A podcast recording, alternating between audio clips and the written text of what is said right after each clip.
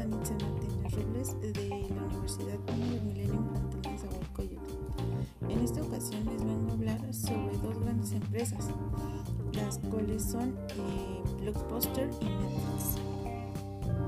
Hace apenas 11 años, Blockbuster facturaba 5.29 mil millones, tenía más de 8.500 tiendas abiertas en 29 países, lo que le convertía en uno de los 10 retailers con más tiendas en el mundo. Estas tiendas crecían sus ventas al 6.4% año tras año en la misma tienda. En apenas mil días después de la apertura de su primera tienda, Blockbuster tenía unas 400 tiendas. A principios de la década de 1990, Blockbuster lanzó su tienda número 1000 y se expandió al mercado extranjero. En 1500 días después de su fundación tenía mil tiendas. Se habían convertido en el McDonald's Blockbuster fue fundada por David Cook, quien anteriormente era propietario de un negocio que proporcionaba servicios de software para la industria del petróleo y el gas en Texas, entre otras. Cook como Sam Walt, fundador de Walmart, o Jeff Bezos o Steve Jobs, vio un nicho de negocios por explotar en la industria del alquiler de videos. En el artículo del 88, según la revista Video Store, el ingreso promedio de las tiendas de video cayó a, a 180.228 de 219.223 del año anterior. Los propietarios de las tiendas vieron cómo la competencia reducía las tarifas y mejoraban la atención al cliente. No podían competir contra ellos. A finales de los 70, alquilar una película era un lujo. Se cobren en ese escenario Blockbuster. Empezó a acercar sus tiendas a los clientes. Abrió en barrios residenciales y sobre todo en centros comerciales. En sus tiendas ya había unas 10.000 cintas de media con unos 6.500 títulos, en comparación con las 1.500 a 2.500 cintas de media que tenían sus competidores. Aparte, Blockbuster segmentó más que nadie y creó 30 categorías diferentes de películas.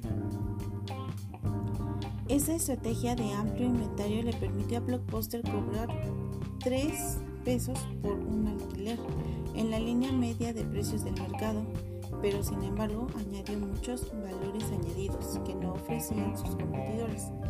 Por ejemplo, permitió a los clientes guardar la cinta durante tres noches en lugar de la única noche permitida en la mayoría de los lugares.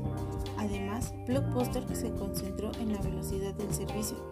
Para evitar el robo, la mayoría de las tiendas de video mantenían la cinta detrás del mostrador, es decir, alejaban el producto de los consumidores, pues estaban pensando en sus beneficios, no en el interés de los consumidores.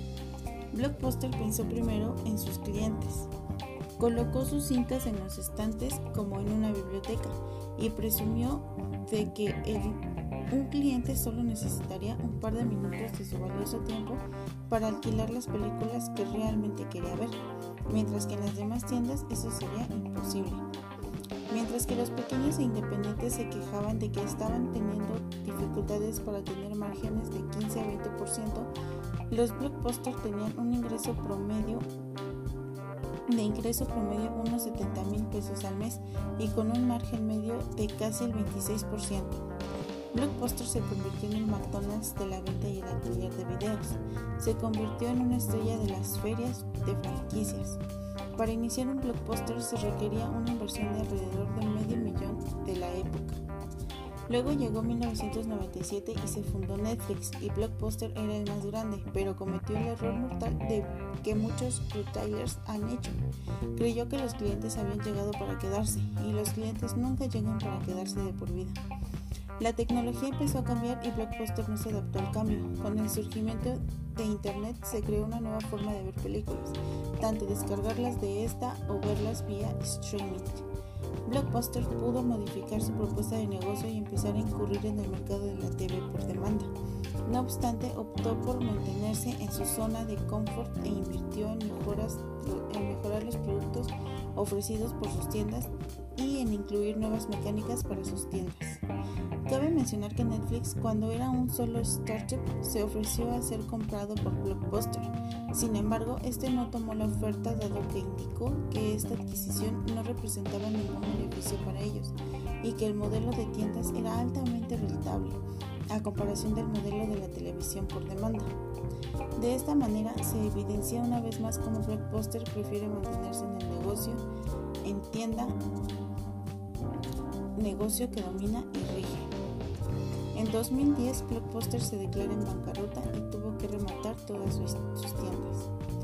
La historia de Netflix nace cuando Reed Hastings alquiló Apolo 13 en la conocida cadena de videoclubs Blockbuster y al devolverla en unos días de retraso tuvo que hacerse cargo de una penalización.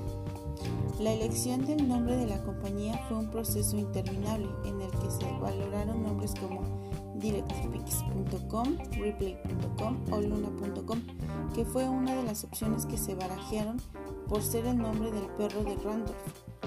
Mientras se decidía el nombre final, decidieron ponerle el nombre de kibble.com. Netflix no alcanzó un éxito inmediato. Al principio los clientes pagaban por cada DVD que alquilaban como el conocido Videoclub, empresa líder que operaba con miles de videoclubs en, en todo el mundo. Reed comenzó a ofrecer suscriptores que permitían alquileres inmediatos y aún así los clientes se llegaban a quejar de que, de que pasaba mucho tiempo entre el momento de elegir una película online y el tiempo en poder disfrutarla. Netflix ha sido una de las .com más exitosas de la historia, aunque sus inicios no fueron nada fáciles. Durante sus primeros años incurrieron en pérdidas y no es hasta el 2003 cuando registró su primera ganancia con 6.5 millones de dólares y en la actualidad Netflix tiene una valoración de mercado de 32.9 millones. Los empleados de Netflix están obligados a guardar secretos sobre la ubicación de los almacenes de DVD. El programa más visto de Netflix es Breaking Bad. el espectáculo hizo una historia de la televisión, por lo que antes de la final de la serie, miles de personas vieron la serie entera desde el principio.